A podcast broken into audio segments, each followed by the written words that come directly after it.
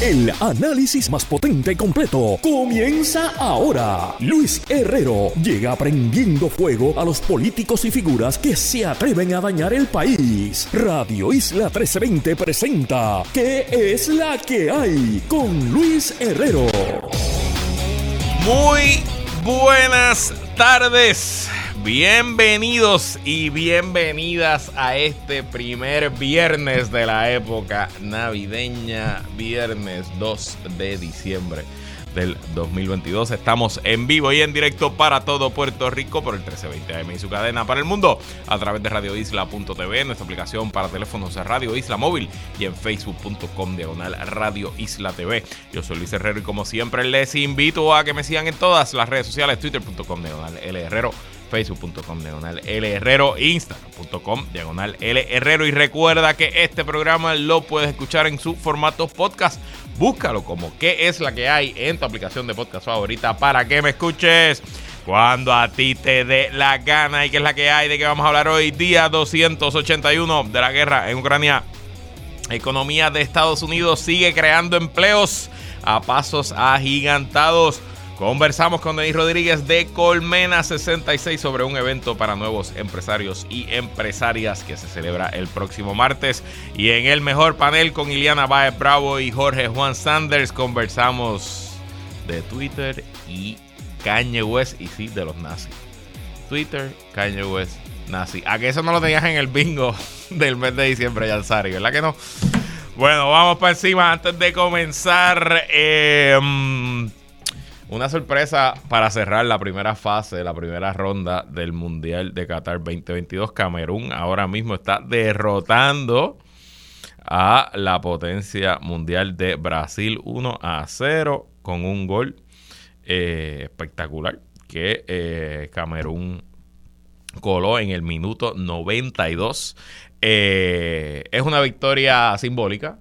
Lo cierto es que la victoria no cambia ningún resultado. El en ese grupo, el grupo G de Gato, Brasil pasa a la segunda ronda y Suecia, que también está ganando ahora mismo 3 a 2 sobre Serbia, también pasa a la segunda ronda. Eh, ahí no hubo sorpresa. Bueno, sí hubo sorpresa porque Camerún ganó. Lo eh, importante con esa victoria de Camerún es que esencialmente, y Edwin me puede corregir si me estoy equivocando, ningún equipo, ninguna selección pasa a la segunda ronda invicta. No hay ningún perfecto.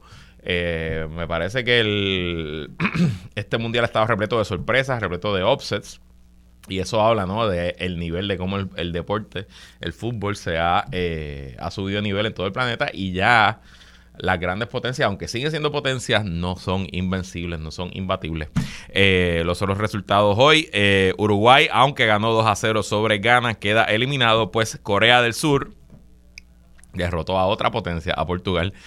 2 a 1, aunque ya hay por ahí teorías de conspiración de que Portugal se dejó perder para eliminar a Uruguay, que fue exactamente lo mismo que pasó en el Mundial de Rusia del 2018, pero al revés, que Uruguay se dejó perder para eliminar a Portugal y que no pasara a la segunda ronda. Y bueno, con eso termina la primera ronda del Mundial y comienzan los partidos de eliminación sencilla, la ronda de 16. No sé si mañana se juega, honestamente desconozco, pero como saben, todos los días, varias veces al día, Edwin Ramos aquí me trae el golazo, un resumen de la actividad en la Copa del Mundo. Y cambiando a temas locales y de tribunales, el onceavo circuito de apelaciones eh, del Tribunal de Apelaciones de los Estados Unidos ayer eh, le propinó otra derrota legal al expresidente Donald Trump. Ese tribunal estaba viendo una impugnación del Departamento de Justicia a una decisión de una juez de distrito de Florida que había eh, nombrado un eh, comisionado especial, un special master en inglés, para dilucidar los documentos que el Departamento de Justicia se llevó de Mar a Lago en ese allanamiento de película que se llevó a cabo en el mes de agosto, donde agentes federales cargaron con miles y miles de cajas miles y miles de documentos de Mar-a-Lago, donde hasta ahora se ha reportado que se incluye información top secret, información sobre eh, eh, programas nucleares de aliados y de adversarios de Estados Unidos y otro tipo de información. Y ustedes quizás no recuerdan, pero Donald Trump buscó la manera de eh, conseguir una jueza que él mismo había nombrado y que esa jueza nombrara un comisionado especial, una persona, para revisar los documentos que el Departamento de Justicia se había llevado eh, y estaba en plena faena ese comisionado especial, pero el Departamento de Justicia había apelado la decisión del Tribunal de Instancia y ayer el Tribunal del Circuito, el, el onceavo circuito, en una decisión unánime, le dio la razón al Departamento de Justicia, ordenó que se cancele la designación del Special Master y que todos los documentos sean devueltos al Departamento de Justicia, quien tendrá acceso de y podrá usarlos como se usan en todas las investigaciones criminales que se le hacen a cientos de miles, quizás millones de potenciales eh, objetivos de pesquisas federales, no importa si se llaman José Pérez o Donald Trump. Así que una victoria para el debido proceso, una victoria para la separación de poderes y una victoria para la institucionalidad en los Estados Unidos, una derrota, otra más para Donald Trump, que el tema legal, su eh, situación legal, cada vez se complica, el cuarto se le está llenando de agua y ahora ya no es Mary Garland, el secretario de Justicia, ni los fiscales de carrera de justicia los que eh, llevan esta pesquisa. Ahora hay un fiscal especial independiente, un special counsel, bajo la ley de los Estados Unidos, un señor de nombre Jack Smith, que es quien está llevando a cabo todas estas investigaciones. Y yo no quiero hacer predicciones, pero creo que tendremos noticias bastante tempranos el próximo año, quizás el primer trimestre del próximo año, si va a ser objeto o no de una acusación federal Donald Trump. Mi apuesta hoy es que sí, que tarde o temprano Donald Trump cometió delitos, sobre todo en el caso ese de los documentos de Mar-a-Lago, y estaremos en un escenario el año que viene con Donald Trump aspirando a la presidencia y a la misma vez defendiéndose en un caso criminal. Y quedándonos en temas legales de la jurisdicción federal, pero en este caso un tema de Puerto Rico. Eh, hoy el periodista Oscar Serrano en Noticel nos señala eh, con un titular medio, no quiero decir burlón, porque no es burlón, pero es irónico, eh, que esencialmente dice que el gobierno de Puerto Rico está abogando por la por, el ELA, básicamente cantándose Estado Librista diciendo que eh, el gobierno, el, el, Estado Libre Asociado de Puerto Rico tiene que tener ciertos poderes a pesar de promesa y que la manera en que la Junta de Control Fiscal se está eh, actuando, pues que viola el, eh, la separación de poderes y viola el Estado Libre Asociado. Dice aquí, esencialmente estos son unos casos que vienen desde la época de Roselló hijo como gobernador, donde la Junta de Control Fiscal invalidó cinco leyes que la legislatura de Puerto Rico, el gobernador Rosselló, en ese momento convirtió en ley, que no son leyes necesariamente de asuntos fiscales, de hecho son unas leyes medias, no son leyes particularmente importantes, ¿verdad? No son leyes que tengan que ver con asuntos de todos los días, pero la Junta, de todos modos, decidió eh, no, no, eh, dejar, no permitir que esas leyes entraran en vigor, aunque no tuvieran que ver con asuntos meramente fiscales. Leo de la nota de Oscar Serrano, el primer circuito en su decisión que hoy el gobierno apela al Tribunal Supremo, dijo que anular leyes es uno de los poderes que el Congreso le confirió a la Junta en promesa y que en el caso de las leyes incluidas en el caso, su evaluación de las mismas no fue arbitraria o caprichosa, porque por lo cual la anulación se sostiene.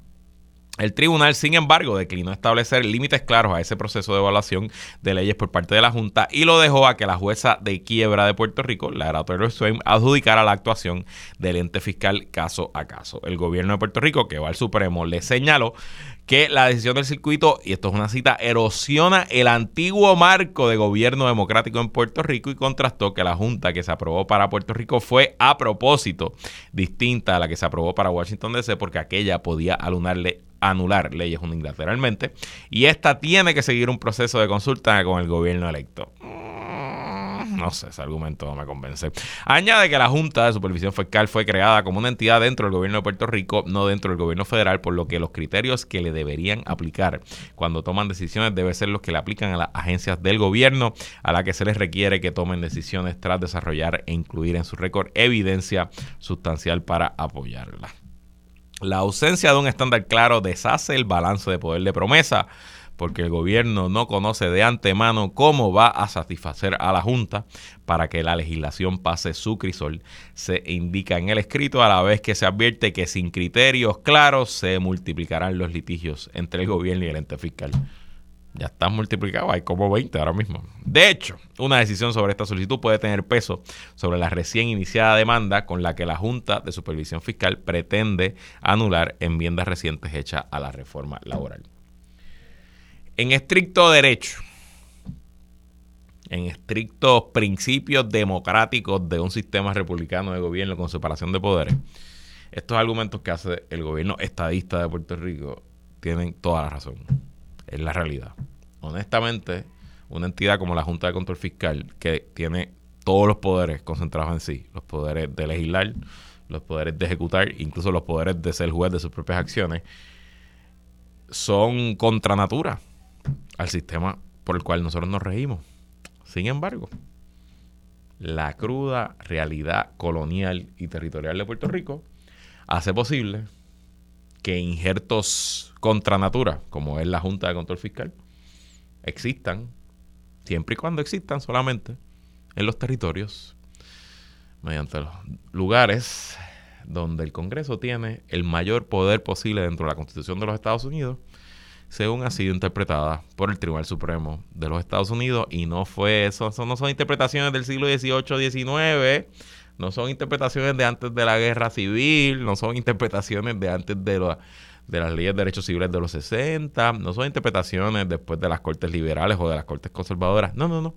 Son interpretaciones de la última década, de los últimos seis años, que esencialmente el Tribunal Supremo ha tenido ante sí el caso de Puerto Rico en cinco o seis ocasiones, en distintas facetas, en la esfera criminal, Sánchez Valle, en la esfera de quiebra, Franklin, Oppenheimer, etcétera en la eh, esfera individual, el caso de Baello, que es un tema de derechos individuales, y en todas y cada una, usualmente 9 a 0, a veces 8 a 1. El Tribunal Supremo ha dicho que sí, que el Congreso tiene poderes plenarios bajo la cláusula territorial y que aquí el Congreso puede operar esencialmente como un rey, como un soberano todopoderoso y puede crear instituciones como la Junta de Control Fiscal que operen como un rey soberano todopoderoso. Es deliciosamente irónico y sarcástico que una administración estadista, un gobernador estadista que, y un partido estadista que esencialmente ha dicho que el ELA no existe desde que se creó, y a lo mejor lo dijeron con razón, tengan que levantar argumentos a favor del ELA. Pero es que no tienen otros argumentos. Y me parece que este caso, yo no creo que el Tribunal Supremo emita el cerciorario para ver este caso. Yo creo que aquí la decisión de Boston se sostendrá sin que el Supremo se exprese pero nos pinta una vez más, le añade otra rayita al tigre de nuestra situación colonial, territorial, y de que estamos completa y totalmente a merced de nuestro soberano, que es nada más y nada menos que el Congreso de los Estados Unidos.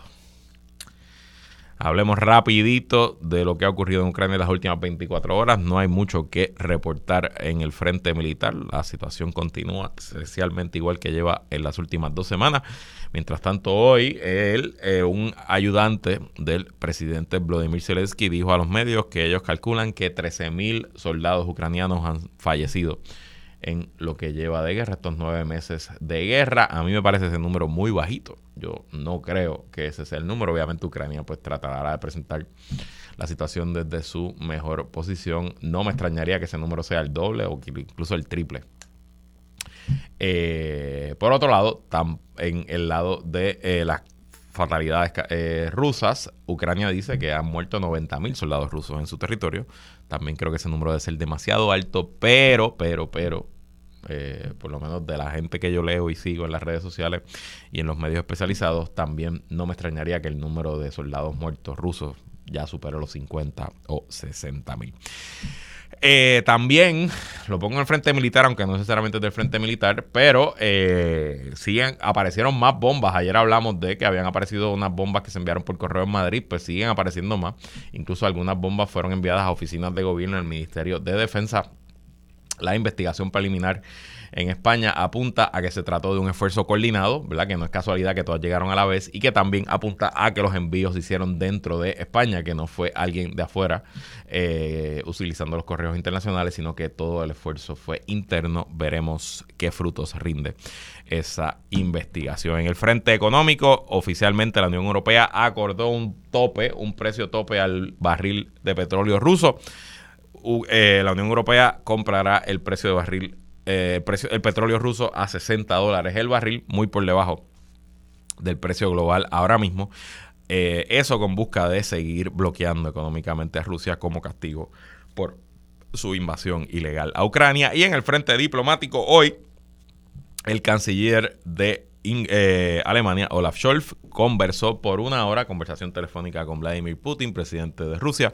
La primera conversación desde septiembre no fue muy, eh, no fue muy productiva la llamada, no es de esperarse, pero según eh, el comunicado de prensa que emitió el gobierno alemán, el gobierno, el, canciller Scholz reiteró su apoyo militar a Ucrania y le dijo a Rusia que ellos van a seguir apoyando el esfuerzo del gobierno de Vladimir Zelensky y del pueblo ucraniano. Así que los que pensaban que Alemania se iba a aguantar, porque Alemania ha tenido un creciente eh, una creciente relación económica con Rusia en las últimas décadas eh, y parte del cálculo inicial de Vladimir Putin cuando comenzó su invasión es que Alemania no iba a apoyar fuertemente a Ucrania. Alemania como la economía más grande de Europa y uno de los principales jugadores de la Unión Europea, obviamente tiene un peso diplomático muy fuerte, pero nueve meses comenzada la guerra se mantiene firme y sigue enviando armamento, entrenamiento, etcétera, a Ucrania. Hablemos rápido de la economía de Estados Unidos. Eh, habíamos hablado al principio de esta semana de, eh, de que pues, seguían los las señales positivas de la economía de Estados Unidos y que se esperaba hoy el reporte de empleos creados en noviembre y los números siguen siendo altísimos según el Buró de Estadísticas Laborales del Departamento Federal de los Estados Unidos. La economía norteamericana en el mes de noviembre añadió 263 mil empleos a pesar de que en noviembre se anunciaron múltiples despidos, sobre todo en sectores de tecnología, Amazon, Facebook, Twitter, eh, WhatsApp, Signal, esencialmente casi todas las compañías importantes de tecnología anunciaron despidos, eh, recortes en su plantilla laboral en el mes de noviembre, pero a pesar de esa situación específicamente en el sector de tecnología, la economía de Estados Unidos continuó añadiendo empleos, 263 mil. La tasa de desempleo se, se mantuvo igual en 3.7% y también aumentó el salario promedio. Lo que se lleva el trabajador eh, para su hogar aumentó en 5.1% cuando se compara con el mes de noviembre del 2021. Eso es un aumento grandísimo, pero sigue siendo un aumento menor a la inflación que eh, en el mismo mes de noviembre se situó en 7.3%. Entonces, lo que dice el informe es que no todos los sectores están creciendo, el empleo no todo, en los sectores no está creciendo de la misma forma, o sea, no todo el empleo es creado igual. Por ejemplo, se ha visto que las contrataciones en sectores que producen bienes como la manufactura y la construcción residencial, ahí se ha visto que han caído los nuevos empleos. Eso también se puede explicar con el aumento de las tasas de intereses de la Reserva Federal de los Estados Unidos, que eh, esencialmente pues estos son los sectores que más piden prestado, porque la manufactura pues se financia con líneas de crédito, con facilidades de crédito para construir una nueva planta o invertir en inventario, en materia prima, pues se usa el crédito y si es más eh, caro pedir prestado, pues tiene sentido que la actividad industrial se desacelere. Lo mismo en la construcción residencial, de hecho la caída en, ventas en propiedades nuevas, ventas de propiedades nuevas en el mes de noviembre en la economía de Estados Unidos es gigantesca. Busque la tabla, no, tengo los números a la mano, pero la vi ayer y esencialmente se cayeron eh, brutalmente. Pero por otro lado, eh, en los sectores de hospitabilidad, turismo, eh, los sectores de salud, también son los, es donde se ha visto un aumento mayor en nuevos empleos y también donde se ha visto un aumento en el salario de los y las trabajadoras en esos sectores. ¿Qué significa que la economía de Estados Unidos siga creando tantos empleos? Pues significa que los aumentos en las tasas de intereses y las políticas de la Reserva Federal para desacelerar la economía y luchar contra la inflación todavía no están dando el resultado completo y muy probablemente el Banco de la Reserva Federal de los Estados Unidos continúe aumentando los intereses en el primer semestre del próximo año. Y hablando de empresarismo, ¿verdad? Estos números macros no necesariamente le dicen mucho a usted en su situación personal o si usted está pensando en emprender, pero afortunadamente el próximo martes se celebra en Puerto Rico un evento para orientar a ese emprendedor o emprendedora que está pensando, que lo está considerando, que dice el 2023 será mi año, este es el momento de hacer lo que siempre he pensado y para conversar sobre ese evento y lo que allí ocurrirá, le damos la bienvenida a Denise Rodríguez de Colmena 66. Bienvenida, Denise. ¿Y qué es la que hay? Sí, qué bueno saludarte. Gracias por invitarme a tu programa y un saludo a todos los escuchas. Igual, siempre un placer hablar contigo, que de hecho hace tiempo que no hablábamos, así que bienvenida, que es la que hay. Bueno, cuéntame, regresa el B-Fest, el evento de educación empresarial más grande de Puerto Rico para los y las que no sepan, ¿qué rayo es el Bifest? Pues mira, este, el Bifest es ese espacio, ese evento cumbre del empresarismo en Puerto Rico. Ahí nos vamos a educar, capacitarnos sobre empresarismo, eh, sobre diferentes temas y retos que enfrentan personas que quieren emprender y que están emprendiendo.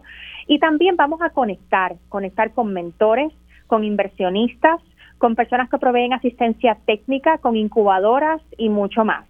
Es básicamente como ver todos los recursos, la comunidad, ¿verdad? Ese ecosistema empresarial en vivo y a todo color, porque tendremos el mayor volumen y también la mayor diversidad de recursos y de capacitación y conferenciantes em, de, en temas de empresarismo en un solo lugar. Brutal. Y te pregunto, porque usualmente estas conferencias pues son caras, ¿cuál es el costo para eh, participar en el BIFEST? Pues mira, gracias por esa pregunta. En el espíritu del BIFEST está que tenemos que derribar las barreras al emprendimiento. Para eso es importante que estos eventos sean asequibles. Y gracias a nuestros auspiciadores hemos logrado que esa taquilla bajara a, a un costo de 25 dólares pero paréntesis, tenemos un 20% de descuento corriendo ahora, así que vaya a boricuaemprendefest.com y adquiera ese boleto ahora. Y eso incluye almuerzo, meriendas y el cóctel al final del evento, donde haremos networking para desarrollar ese capital social que es tan importante al emprender. Es boricuaemprendefest.com. Aquí estoy. correcto. Aquí está. Correcto. Ya saben. 25 pesitos y ahora mismo con un 20% de descuento. ¿Y a quién se le recomienda que participe? Vamos a decir, esto es para rookies, esto es para empresarios experimentados, esto es para una mezcla. ¿Quién, quién, debe, quién, es el público que se beneficiaría más del, em, del B-Fest? Sí, pues esa es de las preguntas más importantes. Muchas personas piensan que es solo para personas que quieren comenzar, que tienen esa idea, y lo es, lo es, pero no tan solo para ellos y ellas. Es también para negocios que llevan dos, 5, 10, 20 años y el mundo cambió y tenemos otra serie de retos que tenemos que aprender a navegar y no tenemos tiempo de investigar quién me puede ayudar. Y ahí es donde van a poder conseguir esa ayuda. Así que empresarios en toda etapa de desarrollo empresarial. Número dos, también en toda industria y también para estudiantes, la, comunidad académica y, y también para toda persona que tiene algún interés eh, con emprender, como dijiste. Empezamos el año con pie derecho, con esas resoluciones, y eso eh, tenemos que atarlo con capacitación para aterrizar esos sueños y hacerlo realidad. Brutal, brutal. Este, y hablamos un poquito, yo sé que son 109 conferenciantes en 59 sesiones, no tengo tanto tiempo, pero ¿quiénes van a estar allí? ¿Quiénes son los recursos? Un poquito de tipo de contenido de, de charlas que vamos a ver. Sí, pues mira, para aprender sobre acceso a capital tendremos charlas enfocadas en eso. Igualmente estamos eh, atando eh, esos retos que nos dicen los empresarios que están enfrentando todos los días, pues lo convertimos entonces en capacitaciones. Así es que, ¿cómo navego la inflación? ¿Cómo navego esto de que no consigo talento? ¿Cómo atraigo y retengo talento?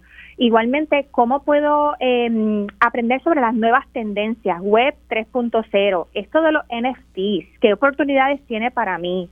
Igualmente, el e-commerce, que aunque hemos avanzado mucho, gracias a la pandemia, porque nos hemos obligado, todavía tenemos mucha oportunidad para apalancar el tema de lo digital. Eh, igualmente, eh, estamos trabajando temas de capacitaciones y aprendizajes de acuerdo a la etapa en la que yo estoy. Cómo aterrizo mi idea y cómo escalo mi producto también, cómo lo exporto. Brutal, brutal. Así que repite, Denise, por favor, toda la información, que ya nos tenemos que ir a la pausa. El BIFES este martes en el Centro de Convenciones. ¿Dónde se consiguen los boletos? ¿Cuál es el costo? ¿Y quién debe ir para allá? El 6 de diciembre en el Centro de Convenciones en boricuaemprendefest.com van a poder ver la agenda y los registros eh, y poder registrarse. Eh, es para todo tipo de personas interesadas en el empresarismo, empresarios y empresarias que ya tienen sus negocios establecidos y tienen una serie de retos Igualmente con personas con ideas. Y algo que quiero mencionar es que vamos a tener traducción de señas para la comunidad sorda. En el espíritu de Colmena ser totalmente inclusivos y eso es parte de. Igualmente tendremos tenemos solo eh, dos sesiones que son en inglés, pero para esas tenemos traducción simultánea de inglés de español de inglés a español. Igualmente vamos a estar hablando sobre empresarismo afrodescendiente, eh, empresarismo para de los adultos mayores y de la comunidad con diversidad funcional. ¿Qué tenemos que hacer como en Puerto Rico para que estas comunidades tengan acceso a los recursos que merecen para también hacer su talento una realidad económica para ellos y sus familias? Brutal, bueno, pues gracias Denis Rodríguez de Colmena 66. Ya lo saben, el BIFES este martes en el centro de convenciones. Todo lo que necesitan para emprender bajo un solo techo. Nosotros nos vamos a una pausa y regresamos con más en que es la que hay. Ella es comunicadora, relacionista y experta en manejo de crisis. Él es estratega y un veterano de campañas políticas. Iliana Baez y Jorge Juan Sanders entran al mejor panel. Como todos los viernes cerramos la semana junto al análisis del mejor panel con nosotros Iliana Baez Bravo, que es la que hay, Iliana. Saludos Luis a ti y a todas las personas que nos están escuchando hoy viernes. Y también con nosotros Jorge Juan Sanders, que es la que hay, Juan. Saludos Luis a ti, Eliana y a todos los que nos escuchan. Bueno, no hay un día aburrido en la política norteamericana. Tras la compra de la red social Twitter por el billonario Elon Musk, hemos visto resurgimiento en las voces y personajes que promulgan lo peor de las políticas reaccionarias. Musk, quien declaró esta semana una amnistía en Twitter y permitió que todas las cuentas que habían sido bloqueadas o cerradas en los, creo que 14 años de historia de Twitter, regresaran. Y esto incluyó al rapero Kanye West. West, que ha sido, quizá usted no lo conozca en nuestra audiencia, pero mi generación para abajo sabemos quién es, es una de las principales figuras del hip hop a nivel mundial. Eh, sobre todo en este siglo XXI, y lleva varios años descendiendo a las penumbras de la ultraderecha, a tal punto que ayer en el programa del también ultraderechista, y a ese sí que no le habían abierto la cuenta de Twitter, Alex Jones, Kanye West usando una máscara negra, se cantó fanático de Hitler. Dijo Kanye West que ama a los nazis, que ama a los judíos, pero que ama a los nazis también. Lo que provocó, una vez más, que Twitter le borrara su cuenta. Iliana, ¿qué rayos está pasando en los Estados Unidos? Luis, eh, anteriormente, ¿verdad? Nosotros hemos hablado de, de la polarización política que, se puede observar verdad en la sociedad estadounidense, esa polarización ideológica. Y las redes sociales en realidad pues, magnifican esa discordia. Eh, el discurso de odio online ha aumentado en todo el mundo, ¿verdad? No solo en Estados Unidos. Y todas las sociedades que se enfrentan a, esa tendencia pues tienen que lidiar con, con asuntos, ¿verdad? Y el derecho a la libertad de expresión versus la posible censura o la necesidad de censura, ¿verdad? en las plataformas tecnológicas que utiliza, ¿verdad? Todo el mundo, las personas en, esa sociedad. Pero, pues, ¿qué pasa en Estados Unidos? Yo creo que, que ¿verdad? Eh, eh, las redes sociales, ¿verdad? Los medios de comunicación partidistas, eh, incluso, pues, las divisiones culturales e históricas entre las personas no son exclusivas de, Estados Unidos, pero yo creo que, que, el sistema electoral, ¿verdad? Bipartidista de Estados Unidos hace que las diferencias pues se acentúen o, quizás que, se les saque más provecho, ¿no? Eh, eh, más cuando el apoyo para el Partido Demócrata y el Partido Republicano pues es casi el mismo y, o sea, en teoría, ¿verdad? Cuando, cuando vemos los números, porque cualquiera de los dos puede obtener una ventaja electoral a corto plazo y, y pues la ganancia de un lado, eh, automáticamente, ¿verdad? Eh, inherentemente la pérdida del otro y, creo que por eso es que, ¿verdad? Tratan de sacarle más partida. A mí lo más que me asusta es la, mm, la pendiente, ¿no? El, el, o sea, pensar que íbamos a tener un resurgimiento de la suástica, del lenguaje de odio, de, reescribir la historia, de negar el holocausto en el 2022 en pues la plaza pública del planeta que es twitter.com, probablemente era mm, impensable, ¿no? Y sí, acaban de cancelar a Kanye West de nuevo, pero será suficiente, ¿no? Y de eso te pregunto, Juan, porque Kanye, o G, como él se hace llamar, lleva años acercándose a esta derecha norteamericana fue cuando Trump era presidente de la Casa Blanca. Allí se sentó en, la oficina oval con su gorra de eh, Make America Great Again. Y hace varias semanas, creo que fue el día antes de Thanksgiving, llegó a Mar a cenar con el presidente Donald Trump. Y le llevó a un muchacho que se llama Nick Fuentes, que es un líder neonazi, literal. Él se, autodenomina nazi. Eh, y se sentó allí con Trump. Estuvo dos horas hablando, charlando, cenando, discutiendo estrategia política. Kanye West y este corillo nazi, ¿tendrá realmente influencia política o esto es, esto es un escándalo para los medios y las redes? Bueno, o sea, van a tener influencia política en, el sentido de que tienen una influencia negativa. Eh, todas estas cosas que están sucediendo por gente que, está muy atada a, a, los grupos, a la figura de Donald Trump y a los grupos trumpistas y a esta, a esta vertiente, esta línea de pensamiento, eh, aleja aún más a los electores, eh, yo no diría ni, ni, moderados, ¿no? A los electores, personas normales que ven en, algo como, como el antisemitismo, algo que no puede simplemente volver a, enseñar su cabeza por ahí, eh, pone una situación extremadamente incómoda a, políticos de renombre republicanos como el, el, congresista Lee Zeldin de Nueva York, que que es judío a su vez, salió a, criticarlo rápidamente, pero tú ves eh, una congresista como Ashley Hinson de Iowa, que es una estrella in the making en el Partido Republicano, salió rápidamente a criticarlo.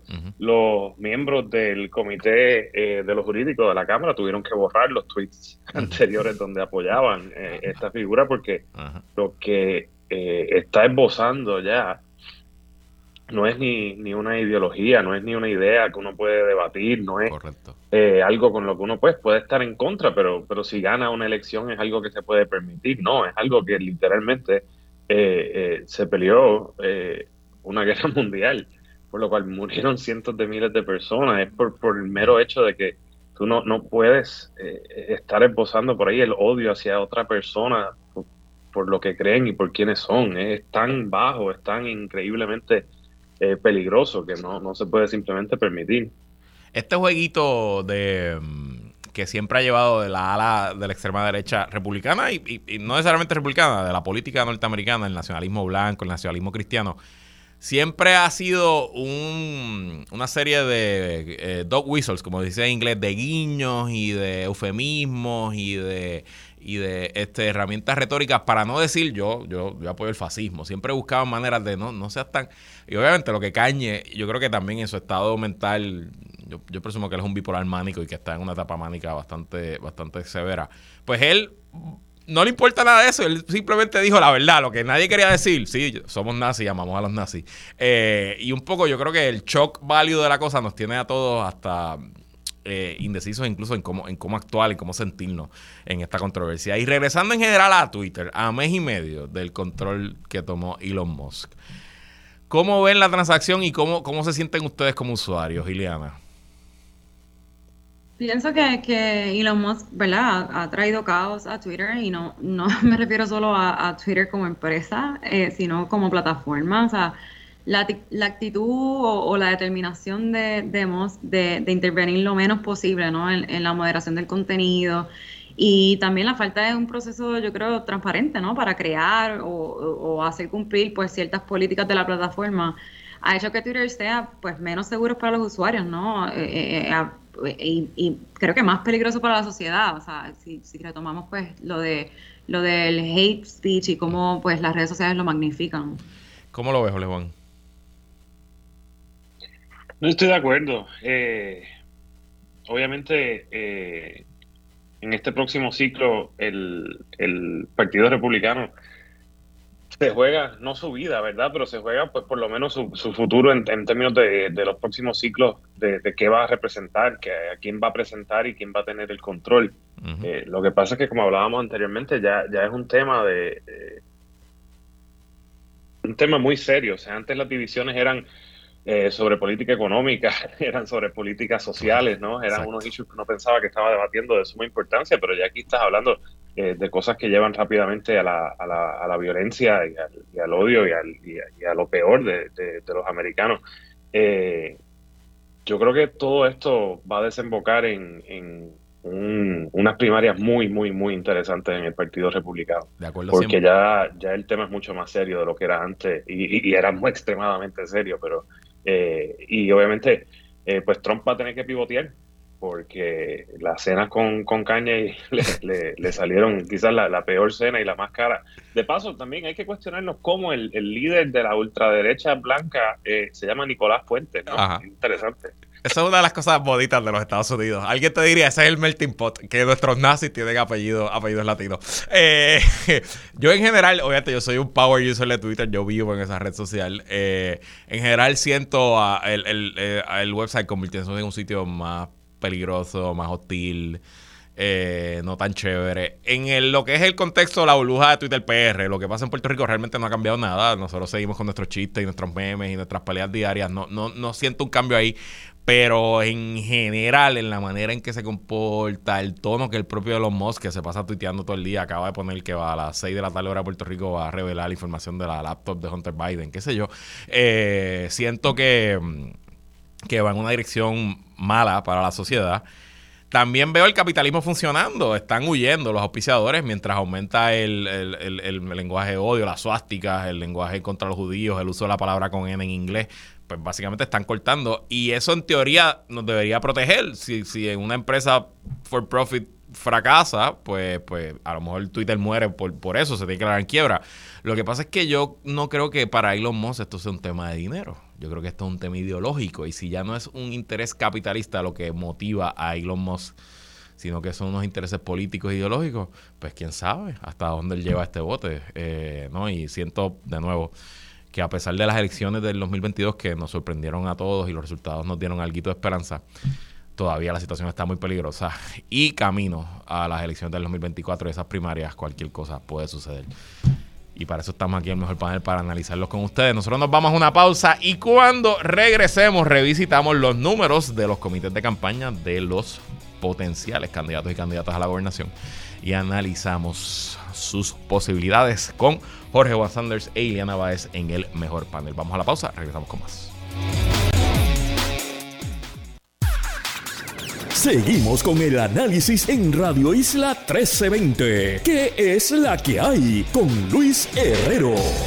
Regresamos y seguimos conversando con Iliana Bravo y Jorge Juan Sanders en el mejor panel. Estamos a 30 días de comienzo del año preelectoral. Típicamente el año antes de las elecciones es cuando se alinean los cuadros en cada partido y se van perfilando los candidatos y candidatas que aspirarán a los principales puestos en el país. Como yo veo la causa, cada partido y candidato enfrenta su propia serie de retos y dificultades. En el PNP la especulación es si el gobernador correrá, él dice que sí, o si habrán primarias entre él y la comisionada residente Jennifer González. El PPD, bueno, tiene media docena de candidatos y mucho más de media docena de problemas, mientras el PIB y Victoria Ciudadana deshojan Margarita sobre una posible alianza patria. Pero más allá de fortalezas, debilidades o ideologías de estos candidatos, nuestro sistema electoral tiene una realidad pura y dura. Money Talks. En el 2023 las campañas y candidatos deben consolidar sus operaciones para levantar los fondos necesarios para el 2024 y por lo menos hasta el 30 de septiembre de este año las cuentas de los políticos están flojitas, flojitas, con una excepción, la del gobernador, quien con casi 1.5 millones de dólares en el banco lidera por mucho a sus potenciales rivales. Te pregunto, Iliana, ¿ese dinero convierte al gobernador en el favorito para la reelección? ese dinero sí lo convierte en el que más probabilidades tenga de prevalecer, ¿verdad? Tanto en unas primarias, si, si ocurren en el PNP, y de ganar las elecciones, ¿verdad? En el 2024. Eh, eh, pues en el favorito, pues, pues en el favorito versus quién, ¿verdad? Sus recaudos ahora mismo tienen más que ver con que, con que es gobernador, con que ya dijo que, en efecto va a, la reelección. Pero, pues, ¿verdad? Como señalas, pues los favoritos o, o los que más recaudos han generado eh, Pierluisi, Jennifer González, Tatito Hernández, pues son quienes tienen eh, eh, ¿verdad? más acceso al poder y son quienes tienen la capacidad ahora mismo de, que las cosas ¿verdad? se muevan según su influencia. Y, el que da dinero, y no, y no estoy hablando de verdad de la persona que dio 20 pesitos para pagar la luz de, algún partido, sino el que da dinero, ¿verdad? De verdad, en cantidades y de manera continua, pues ese sí lo hace esperando algo a cambio. Y, no estoy hablando de pay for play, o sea, no estoy insinuando eso, sino que, que, lo hacen para demostrar que, están contigo, que son de los tuyos. Sí, yo siempre he dicho que el que dona dinero se parece más a un fanático de un equipo de deportes que no necesariamente sí existe el donante profesional, el que está buscando comprar influencias, pero el dinero en una campaña es un indicador de momentum, es un indicador de apoyo y muchas veces la gente dona más porque cree en el candidato o en el partido y no necesariamente porque esté buscando algo a cambio. En el PP de Jorge Juan la cosa se ve más lenta. El que más dinero tiene es Tatito Hernández con casi 100 mil dólares en el banco. Solita Almán con más o menos 50 mil. Y el resto, como Jesús Manuel Ortiz o el alcalde de Villalba, con muy pocos fondos depositados. En el PPD hay una elección en mayo para escoger al nuevo presidente. ¿Hay tiempo suficiente para que esos candidatos levanten el dinero que hace falta de aquí a mayo, Jorge? Bueno, al paso que van, necesitan levantar el dinero para hacer esa primaria. O sea, esa primaria va a costar como 100 mil dólares. Correcto. Eh, o más, si es para todo abierto de todo el pueblo. O sea, esto es un issue bastante serio. Yo dudo que la comisión ni el gobierno vaya a cubrir con esos gastos. eh, ¿Sabes? Javi y Jesús Manuel juntos no tienen ni para comprar tres guaguas de sonido. Es, bien deprimente cuando tú ves esos números. Así Entonces, cuando tú ves lo del gobernador, no es, no es 1.3, 4 millones lo que tenga, es el doble. Pero cuando, cuando venga el año electoral, él va a marchar eso con el fondo. Y entonces, que si fueran hoy las elecciones, ¿qué tendría José Luis Dalmau marchando para 100 mil mientras el gobernador marchando para 3 millones? Ahora, es como dice Eliana, no lo convierte necesariamente en el favorito, ¿no? O sea, cuando Alejandro García Padilla se retiró tenía 1.6 millones en el banco. Lo que sí lo convierte ahora mismo es en el único que va a poder empapelar todos los medios, tanto digitales como la televisión, como la radio, de sus anuncios 24/7, mientras los otros, si fueran hoy las elecciones con esos números, dependerían casi completamente de free media. Y yo eh, coincido contigo, el dinero no lo es todo. Alejandro García Padilla, un ejemplo, Ricardo Rosselló tuvo que renunciar con dos y pico millones de pesos en el banco, o sea que no lo es todo, pero en nuestro sistema polarizado, donde se es gobernador con 30, con 32, con 35%, pues esa cantidad de dinero para Pierluisi hablarle solamente a los PNP y a los estadistas, yo creo que sería suficiente probablemente para lograr una victoria. Sí, una victoria de 30 y pico por ciento, pero una victoria de todas maneras. Entonces, Iliana, Manuel Nadal estaba en negativo, tenía negativo 50 centavos en su cuenta el 30 de septiembre. ¿Cómo es que el que quedó segundo y casi se convirtió en alcalde de San Juan está hoy en negativo en su cuenta? Luis, creo que no lo podemos achacar al 100%, ¿verdad? A, a, a, Manuel Natal. Hay que quizás mirar, la, y no y no estoy hablando del desconocimiento, no estoy segura, nunca me ha llegado ni, ni siquiera, ¿verdad? Un, un anuncio para donar a, Victoria Ciudadana, pero quizás tiene más que ver con la estrategia de recaudo que utilizan. O sea, al menos Victoria Ciudadana tenía como partido algo de dinero en caja. O sea, creo que, que, que el último reporte o lo último, el último reportaje decía que, que eran casi 25 mil ah. dólares. O sea, pienso que en el caso de Manuel Natal quizás tiene más que ver en nombre de quién se procura recaudar. O sea, no veo mal que se procure más por el partido o por la causa que, que por él como, como individuo o posible candidato. Pero 25 mil pesos las cuesta Victoria tampoco es mucho. O sea, que no es como que me dice, Victoria tiene un millón, pues está bien, pero 25, o sea. Y te pregunto, Le Juan, porque Juan Dalmau y el PIB siguen consolidándose en la suma, tienen casi 300 mil dólares en, en fondo y yo presumo, ellos están hablando, pensando en hacer una alianza.